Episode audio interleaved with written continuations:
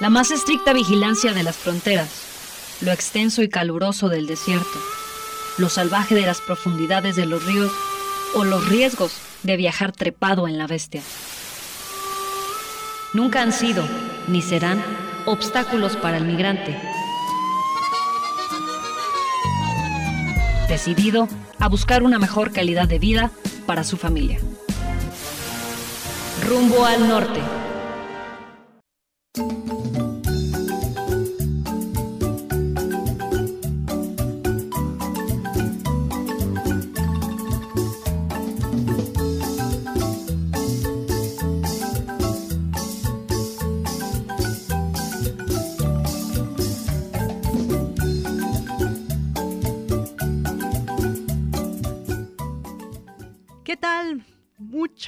Gracias por sintonizar el 107.9 de la FM y la Red Radio Universidad de Guadalajara.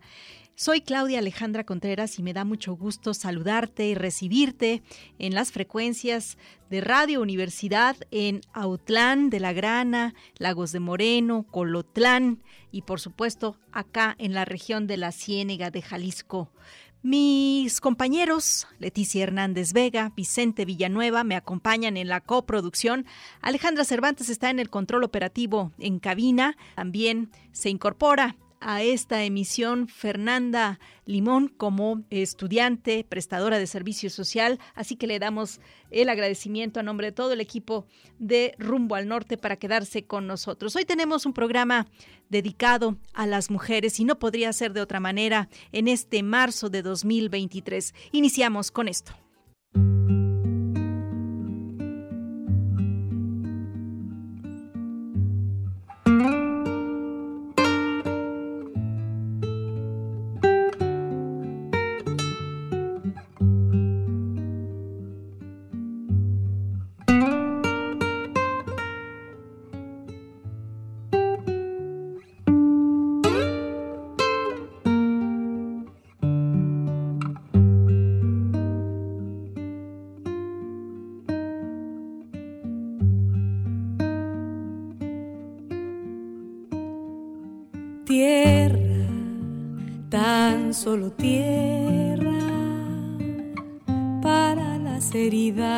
Recientes.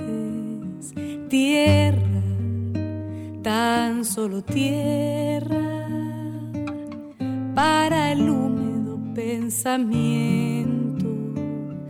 Tierra, tan solo tierra para el que huye de la tierra.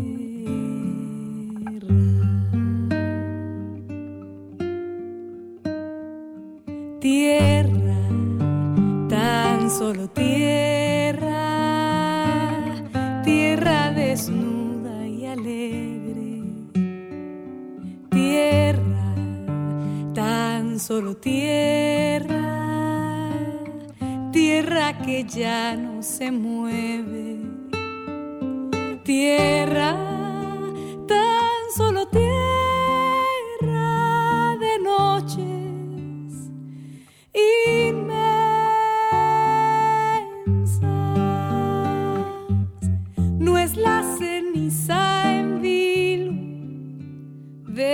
las cosas quemadas.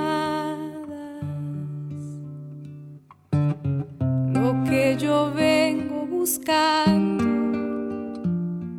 es de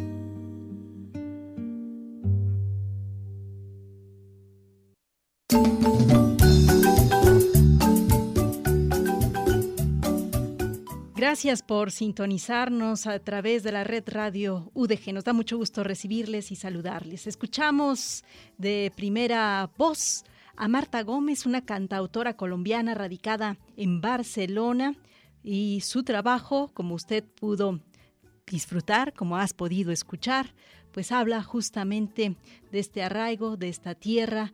Es eh, una cantautora interesante que propone un estilo y también una denuncia. Queremos hablar en este mes sobre mujeres migrantes quienes han contribuido significativamente a la lucha feminista, al cuestionar y desafiar las formas tradicionales de patriarcado y de género, tanto en sus países de origen como en sus comunidades y países de destino. Estas mujeres han formado redes y organizaciones de apoyo mutuo para hacer frente a desafíos específicos que enfrentan tanto en lo individual como en lo colectivo y se han dado cuenta de lo poderosas y de lo necesarias que ellas son.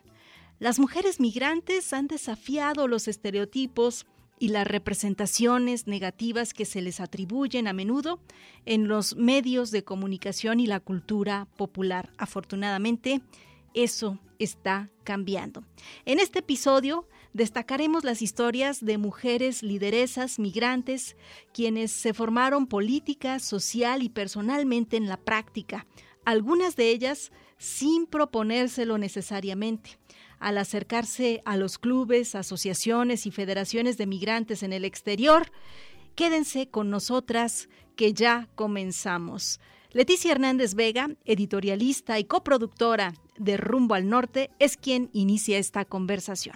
Escuchémosla.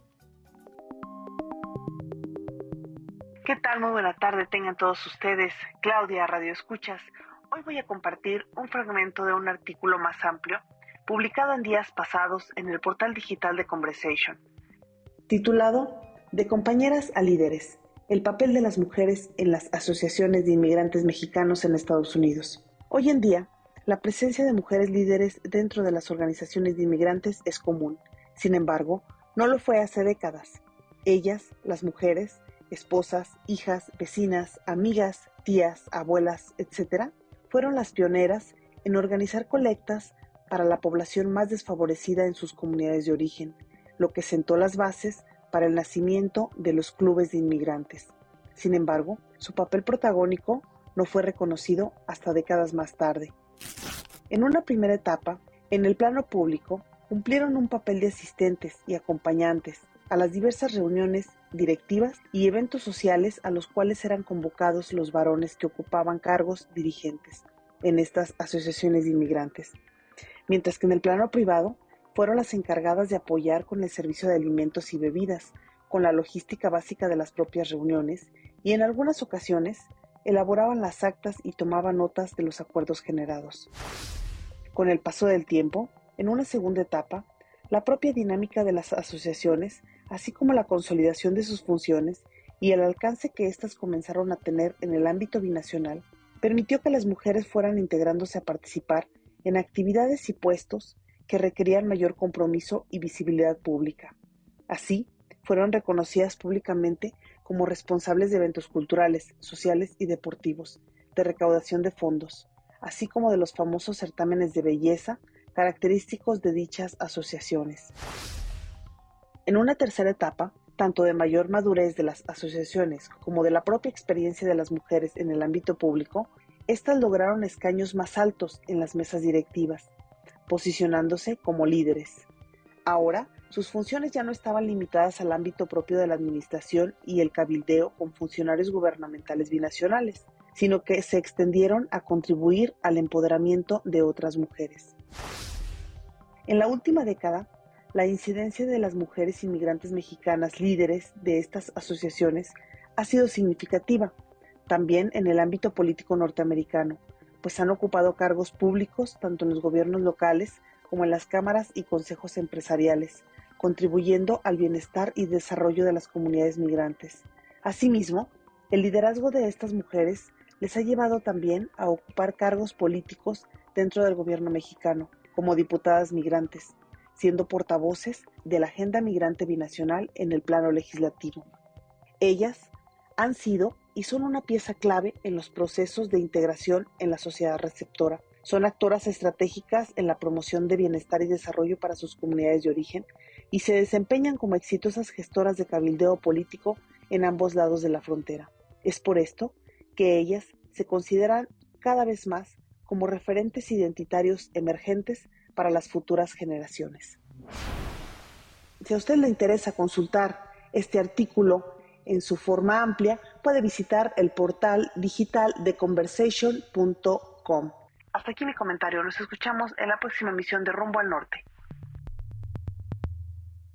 Y con este contexto nos vamos al primer corte de estación y volvemos para conocer los perfiles y trayectoria de nuestras invitadas. Ellas son Livier González Anaya y Beatriz Ricardi. Quédate con nosotros para descubrir cómo estas mujeres están haciendo la diferencia en favor de las causas y la lucha de mujeres migrantes del otro lado del río Bravo. ¿Cómo fue que estas mujeres se convirtieron en voces indispensables en la lucha de otras mujeres? Vamos a escuchar esta semblanza que nos prepara Fernanda Limón. Livier González Anaya, originaria de Jalisco, es también miembro activo de la Asociación de Clubes Jaliscienses del Sur de California en Estados Unidos. Es licenciada y maestra en educación. Ejerció como docente en la Escuela Urbana número 41 de Guadalajara, Jalisco, entre 1974 y 1981. Fue coordinadora de parques recreativos en Redondo Beach, California, de 2000 a 2005. De 2002 a 2008, fungió como vicepresidenta y tesorera del Movimiento Ciudadano Migrante. Ha sido presidenta de la Asociación de Mujeres Extraordinarias en California de 2002 a 2010 y diputada federal migrante de 2018 al 2020. Rumbo al norte, Fernanda Limón.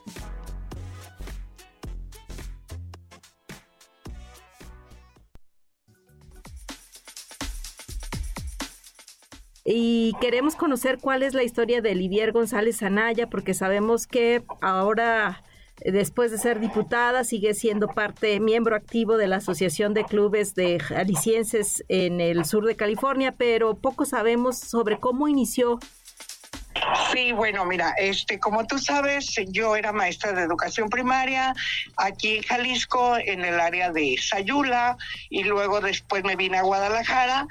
Bueno, por cuestiones y circunstancias de la vida, pues me casé y tuve que emigrar cuando yo llegué, me puse como voluntaria en la Sociedad de Padres de Familia de una de las escuelas de mi hija y con la idea de apoyar a estas otras personas, ¿no? Con el conocimiento que yo tenía como maestra y la educación, pues se me facilitó ayudarlas y motivarlas y decirles dónde estaban los lugares, dónde podían pedir ayuda, dónde podían pedir apoyos para, para las escuelas, para sus hijos. En ese entorno que viví cuando llegué fue que me propuse un poquito apoyar a las demás padres de familia. Y bueno, ya de ahí continuamos. Después como presidenta de mi club, Cruquila, en apoyo a mi comunidad y continué después como presidenta de la federación y fue lo que me llevó todo esto de, de conocer la problemática y se dio la oportunidad de llegar como diputada migrante, ¿no? Que, que un partido político pues me dio, me dio esa oportunidad, aunque ya ahorita tenemos diputadas migrantes a través de la acción afirmativa. Cuando yo empecé a participar como presidenta de mi club, nada más éramos como tres presidentas de club en un promedio de más de 70 clubes que ya estaban organizados.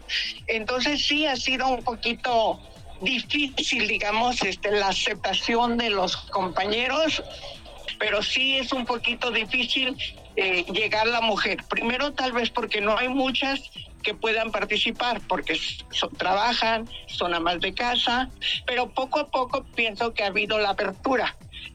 Creo que yo fui la segunda presidenta de la federación. Anteriormente hubo una compañera como por unos seis meses, pero ya terminando el, todo el periodo como presidenta de la federación fui yo, la primera. Después ya vinieron otras dos compañeras, Pin Hernández y actualmente Griselda Padilla. Entonces yo sí siento que somos más responsables eh, más de compromisos en, en, lo que se va a hacer. Como madres de familia, pues también conocemos esas problemáticas que hay. Como migrantes mujeres, pues este como que entendemos y tenemos más la sensibilidad a entender a, otros compañeras y compañeros y luego eso de que pues dejas tu pueblo, ves tu comunidad, eh, tal vez como mujer nos enteramos de situaciones más difíciles de nuestra comunidad, entonces eso también aflora para la hora que estamos en esta posición, como que ese sentimiento nos ayuda o nos motiva para también ayudar a nuestras comunidades. Y cuando tú lo haces de corazón y de, de, verdad, la gente percibe que estás haciendo las cosas porque te gustan y por amor ayudar. ¿Qué le diría Lidier eh, González Anaya a las mujeres? migrantes que viven distintas experiencias y que quieren hacer algo por su comunidad?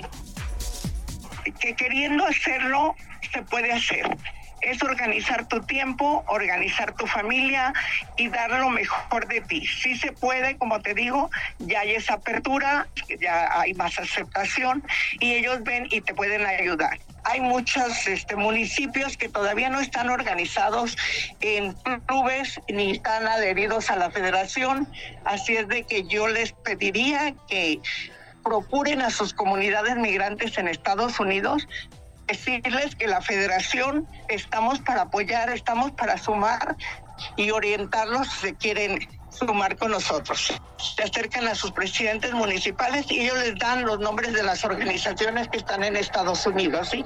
La Federación del Sur de California está trabajando ahorita ya con las organizaciones de la sociedad privada para apoyar. Donde ellos ponen una parte, nosotros ponemos otra parte. Claro que también con gobierno, pero ahorita menos que anteriormente.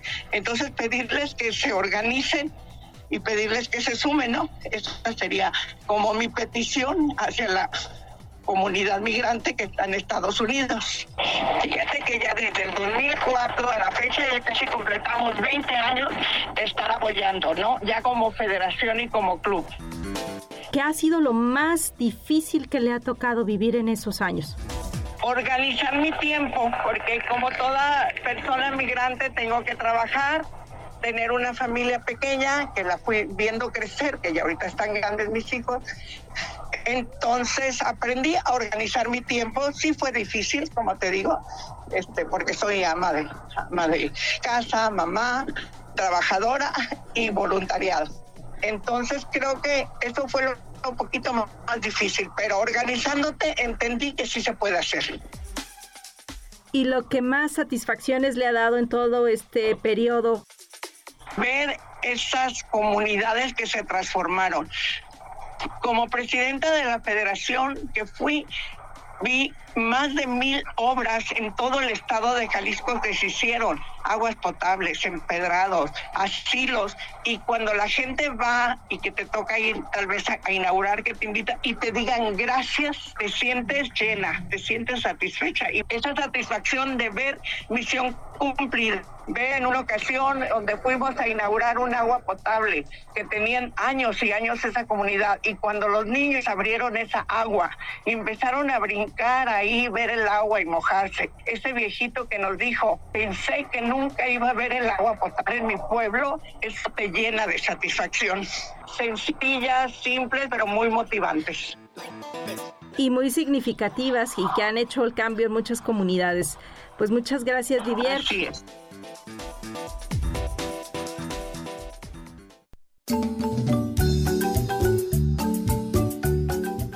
Gracias a Fernanda Limón, a quien le damos la bienvenida a este equipo de producción en Rumbo al Norte. Y también gracias especial mente a Livier González Anaya, que seguramente te habrás dado cuenta que en este audio que grabamos de esta entrevista, pues escuchaba este ruido porque ella iba en tránsito, iba en la carretera trasladándose de un punto a otro porque la agenda que tiene hoy en esta organización de los clubes o la Federación de los Clubes de Jaliscienses del Sur de Jalisco en California, bueno, pues la tienen llena esta agenda con compromisos, con alianzas, con reuniones, en la búsqueda de espacios, de proyectos que puedan transformar la vida de las personas, tanto en sus comunidades de origen como en eh, las comunidades de destino. Y es que los clubes o asociaciones de migrantes son espacios de encuentro, de reunión, de activismo y de organización social y política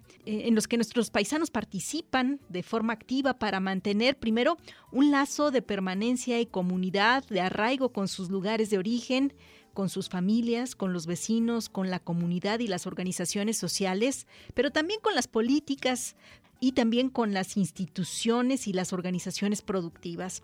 Estos clubes y posteriormente las federaciones de migrantes mexicanos en Estados Unidos son resultado de la necesidad de organizarse y de luchar por los derechos de las y los migrantes, de mejorar sus condiciones de vida en un país extranjero frente a realidades comunes que viven, que padecen, como son la discriminación, la exclusión, la explotación laboral, la falta de una representación política en sus lugares de destino como en los de origen.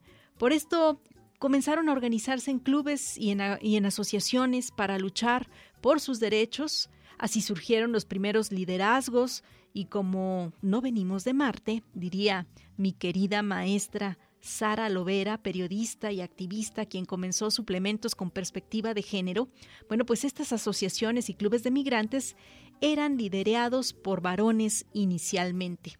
La primera organización de migrantes mexicanos en Estados Unidos fue el Mexican Mutual Aid Society, fundada en 1903 en Los Ángeles. A partir de entonces, se formaron numerosas organizaciones similares en todo el país y en la década de 1920 surgieron las primeras federaciones de migrantes mexicanos como la Liga de Defensa Pro Trabajadores Mexicanos y la Liga Protectora Mexicana. Ya posteriormente, en la década de 1960, durante el movimiento por los derechos civiles, los clubes y federaciones de migrantes mexicanos se convirtieron en actores clave en la lucha por la justicia y la igualdad. Estas organizaciones han jugado un papel importante en la organización de protestas y marchas y han presionado al gobierno y a la sociedad estadounidense para que reconozcan y respeten los derechos de los migrantes mexicanos. Ejemplos destacadísimos de algunas mujeres indispensables para entender la lucha migrante son Dolores Huerta, activista, líder sindical por los derechos de los trabajadores agrícolas migrantes en California y también líder en estas luchas por la igualdad de género. Silvia Rivera, defensora de los derechos LGBTQ y más, inmigrante mexicana transgénero, quien ha luchado en la histórica eh, revuelta de Stonewall en 1969 en Nueva York y posteriormente fundó una organización que brinda apoyo y servicios a jóvenes transgénero y sin hogar. Otra mujer destacadísima es María Elena Durazo, la primera mujer y la primera persona de origen latino en liderar la Federación del Trabajo del Condado de Los Ángeles y también ha sido miembro de la Asamblea Estatal de California. Y la lista es interminable, pero bueno, al menos hoy queremos recordar y reconocer el trayecto de estas mujeres que han sentado un precedente y que son inspiradoras para las mujeres migrantes. Vamos a nuestra segunda pausa y de regreso le presentaremos y escucharemos de viva voz a otra mujer lideresa migrante. Beatriz Ricarti es una de las cofundadoras del Consejo Binacional de Fuerza Migrante y del Consejo de Federaciones Mexicanas en América del Norte, COFEM.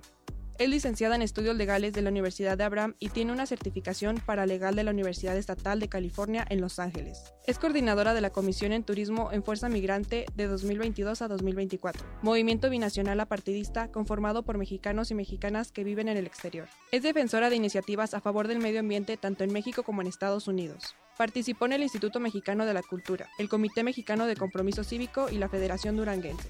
Actualmente se desempeña como presidenta de la Fundación Mujeres Extraordinarias, donde el objetivo es empoderar y apoyar a las mujeres latinas para que obtengan más y mejores oportunidades de crecimiento. Rumbo al norte, Fernanda Limón.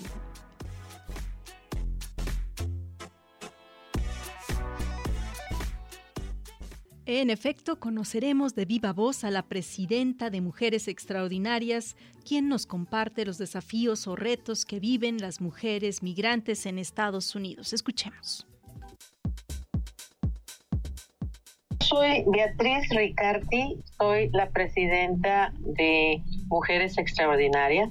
Acá en Estados Unidos este, siento que nos hace falta seguir una lucha continua y consistente porque pues somos una gran mayoría de la gran minoría, pero no votamos y por esa razón somos muy invisibles, porque eh, no participamos a elegir a, nuestros gobernantes aquí en Estados Unidos y pues tampoco lo hacemos en México y, necesitamos dejar un legado, necesitamos eh, convencernos de que somos binacionales y por lo tanto debemos de estar contribuyendo y participando en los dos países. ¿Cómo empezó Beatriz a involucrarse en estas asociaciones y organizaciones de mujeres migrantes?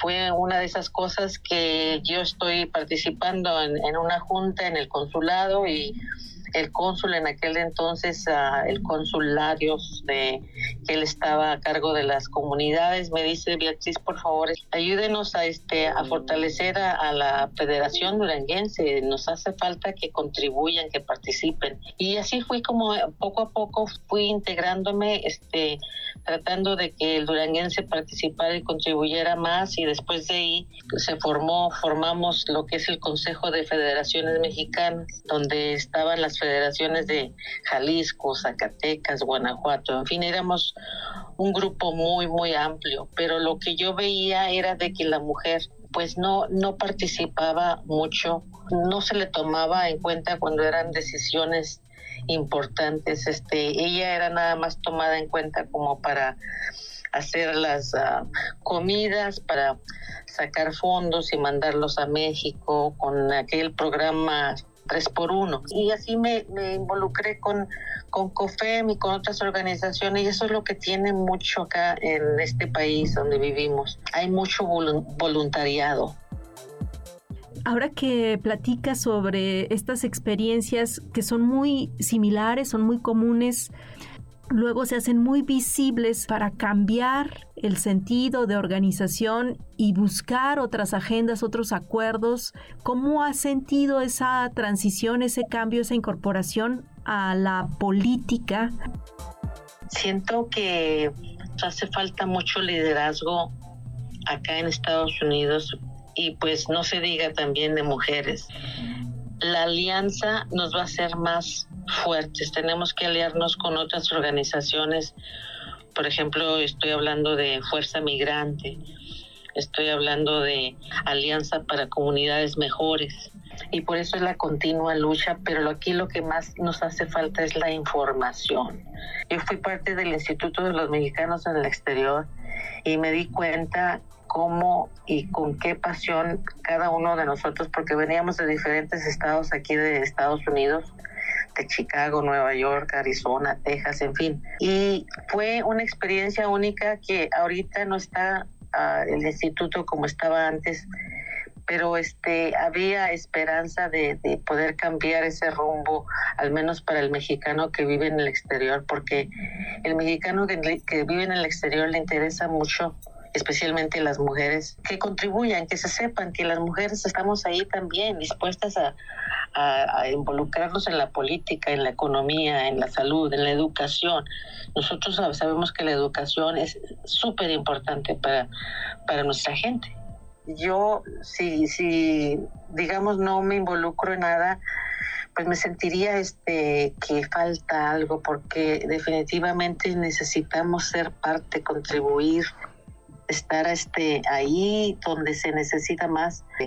Hagamos más de lo que podamos porque hay gente que tiene menos suerte que nosotros y hay que compartir y hay que ayudar en donde se necesita. ¿Cómo se recibe a una líder mujer? Lo que tiene uno que demostrar más que nada es la integridad, porque para mí eso significa mucho. Por ejemplo, nosotros ahorita en estos momentos queremos uh, que los niños acá en Durango aprendan el inglés porque es un es un requisito que están pidiendo en la en la parece que cuando van a la universidad. Es una palabra que se dio y se tiene que cumplir. Y siento que por eso es de que nosotros como mujeres este no es fácil porque yo recuerdo que cuando estaba en COFEM había muchos hombres que me decían Beatriz por favor no maleduques a nuestras mujeres y esa es la impresión que tienen. Somos personas que también piensan y también este vamos a la universidad y aprendemos a Así que este, hay mucho que hacer porque necesitamos dejar un legado, necesitamos involucrar a nuestra juventud para que continúen con esto, porque nosotros uh, que ya hemos estado en esto 20, 25 años, pues sabemos que ya estamos en el ocaso, pero es muy importante que demos todo el conocimiento que hemos adquirido, que también lo pasemos a nuestra gente joven, especialmente nuestras mujeres. Yo pienso mucho en nuestras mujeres porque hasta la fecha pues no, no se ha obtenido esa igualdad en, todos los aspectos, ¿no? Por eso es de que hay más responsabilidad que tenemos nosotros las mujeres y no nos damos por vencidas. Así que aquí estamos para cualquier cosa, pues este, a sus órdenes.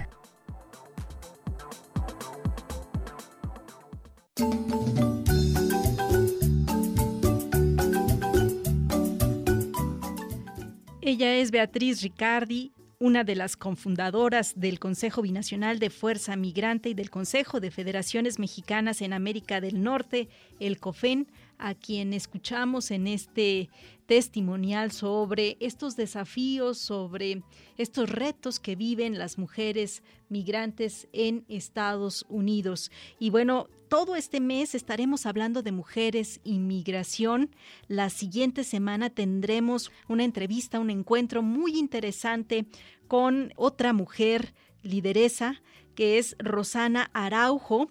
Ella es integrante de una organización que se llama Women Working Together. Esta organización está en Miami y trabaja con muchas otras mujeres migrantes, trabajadoras domésticas, quienes han estado en la primerísima línea en esta pandemia del COVID-19 a cargo del cuidado de la casa y también nos cuenta sobre las luchas, sobre los esfuerzos que están haciendo estas mujeres. Pero eso le anticipo será en la siguiente entrega de Rumbo al Norte. Así que con esta información que hemos recibido de estas dos invitadas de lujo que hemos tenido, Olivier González Anaya, la diputada migrante y también integrante de esta Federación de Clubes de Migrantes del el sur de Jalisco en California, y Beatriz Ricaldi, pues tenemos una muestra de estas historias paralelas, de estas historias de vida. Y también queremos saludar y reconocer el trabajo de la señora Nena, esposa de don Salvador, que está en eh, la Federación de Clubes Jaliscienses, también acá en la región de la Ciénega, en Jamay, Jalisco, quienes en pareja han decidido seguir trabajando en función de las necesidades de las comunidades migrantes, tanto en, los espacios de destino como en sus comunidades de origen. Nena ha trabajado intensamente en la búsqueda de fondos quizá en estas primeras ocasiones haciendo estas comidas organizando las colectas y luego organizando estos certámenes eh, de belleza para reunir fondos y trabajar por un proyecto en beneficio de las comunidades de origen.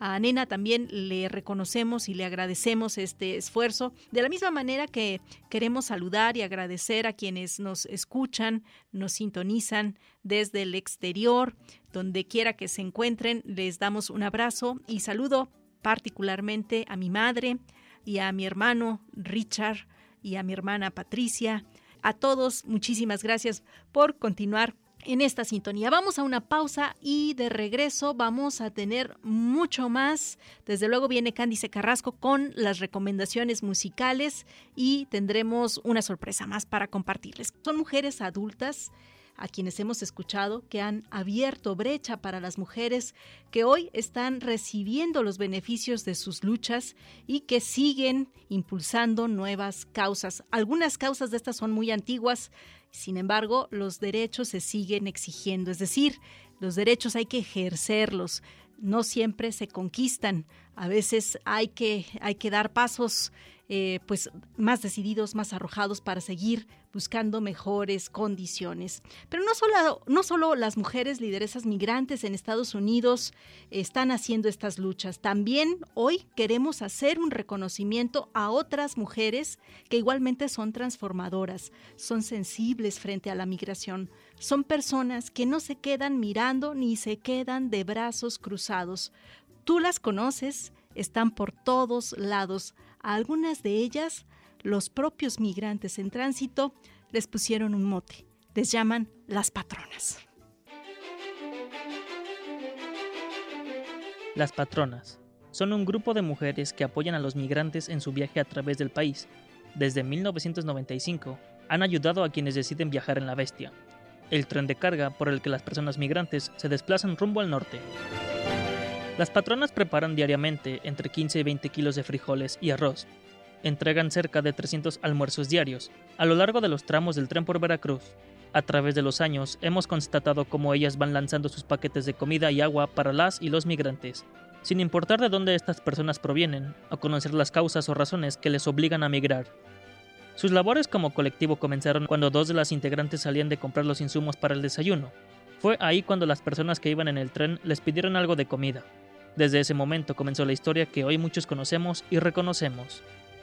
Además de su labor, las comunidades aledañas y de otras demarcaciones han realizado campañas y jornadas para apoyar su labor. Por ejemplo, en 2011 se realizó la jornada Va por las Patronas en Jalapa, Veracruz. Gracias a su trayectoria en el apoyo de las y los migrantes, las patronas han recibido diversos reconocimientos. Un doctorado honoris causa de parte de la Universidad Autónoma de Aguascalientes, la presea Corazón de León por parte de la Federación de Estudiantes Universitarios de la Universidad de Guadalajara, el Premio Nacional de Derechos Humanos, don Sergio Méndez Arceo, de la Fundación con el mismo nombre, el Premio Nacional de Acción Voluntaria y Solidaria por parte del Gobierno de México y el Premio Nacional de Derechos Humanos de la Comisión Nacional de Derechos Humanos. También se han realizado varios trabajos audiovisuales, como cortos o documentales, sobre su labor, los cortometrajes La Patrona y El Tren de las Moscas de 2009 y 2010 respectivamente, diversos documentales como De Nadie de 2005, Llévate mis amores de 2014, como El viento de 2015, La Bestia de 2016 y Lejos del Sur de 2021. Las patronas, pues somos mujeres que estamos ayudando que damos de comer ahí en las vías a los migrantes y también en, nuestro comedor, que es la esperanza del migrante. Somos 14 mujeres que estamos ahí todos los días, de lunes a domingo, todo, todo el año, 365 días del año, y pues ahí, ahí estamos ayudando. Como una persona te puede negar el agua, ¿no? Si somos personas, o sea, eso es lo que no me cabe, ¿no? Que todos somos iguales. Y cuando dicen gracias patronas o gracias mi amor o así porque así ellos dicen, ¿no? Y nos dicen cuídense, ¿no? Cuídense y que pues Diosito los cuide también a ustedes y a nosotros. Y así es como los tratamos aquí. O sea, se les da la confianza que llegas, ¿sabes qué? Ahí hay comida, si quieres sírvete, o ahí hay agua, ahí está el baño, y lo que ustedes quieran, ¿no? y hasta ellos mismos dicen luego, no es que aquí nos sentimos como en una casa. Con el testimonio de Carla María Aguilar Romero, extraído de Flutter TV, para Rumbo al Norte, Vicente Villanueva.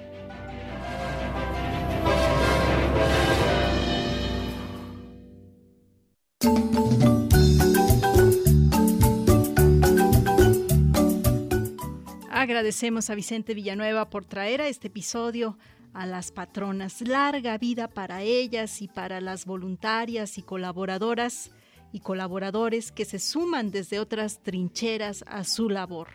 Y ahora vamos con más música que nos ha recomendado Cándice Carrasco. Vamos a escuchar a Lido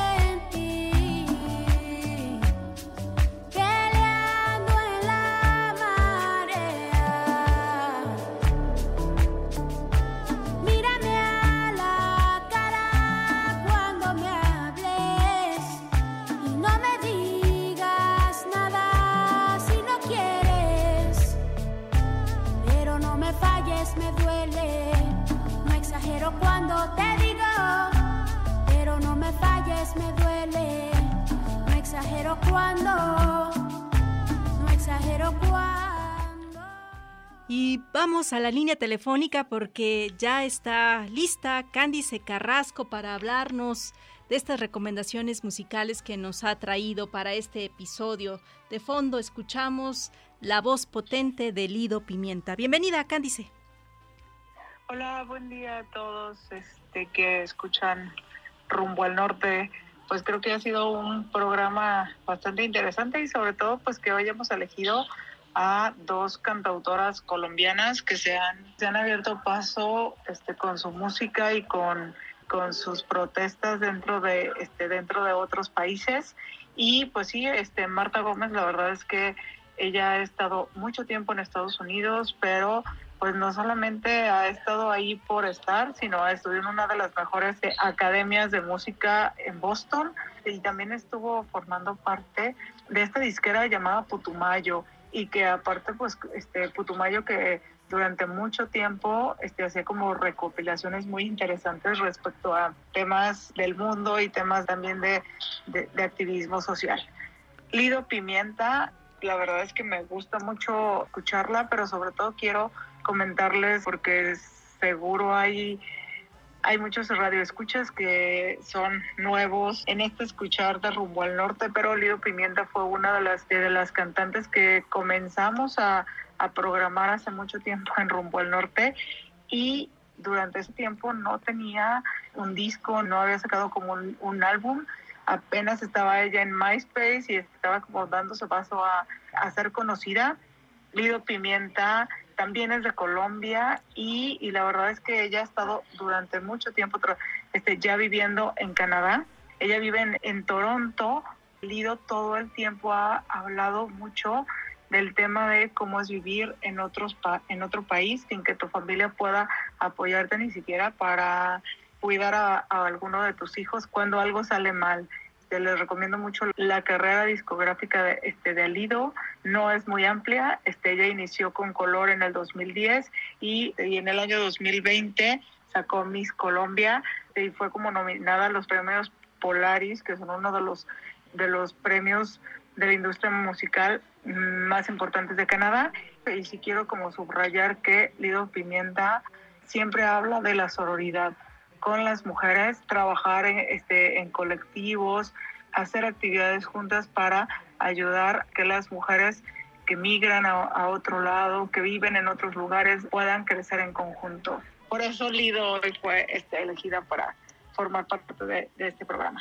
Pues nuevamente muchas gracias Cándice por traernos de nueva cuenta a Lido Pimienta. Y así, con esta música de fondo, Ale, nos despedimos por hoy reconociendo y celebrando a las mujeres migrantes, quienes aportan una perspectiva única y valiosa a la lucha feminista. Conmemoramos el Día Internacional de la Mujer conociendo y reconociendo a las mujeres lideresas migrantes para destacar sus contribuciones y experiencias que son inspiración para estas y las próximas generaciones, para alentarlas y continuar luchando y resistiendo, como dice Cándice. Soy Claudia Alejandra Contreras, a nombre de Vicente Villanueva, Leticia Hernández, Cándice Carrasco, Alex Cervantes y Fernanda Limón, le agradecemos su sintonía. Nos escuchamos la próxima semana en una nueva trayectoria rumbo al norte. Hasta entonces.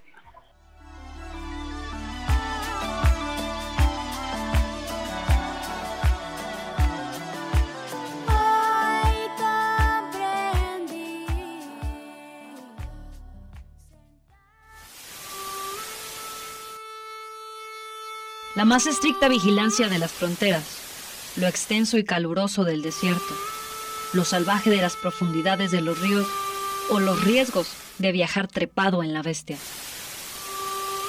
Nunca han sido, ni serán, obstáculos para el migrante. Decidido a buscar una mejor calidad de vida para su familia. Rumbo al norte.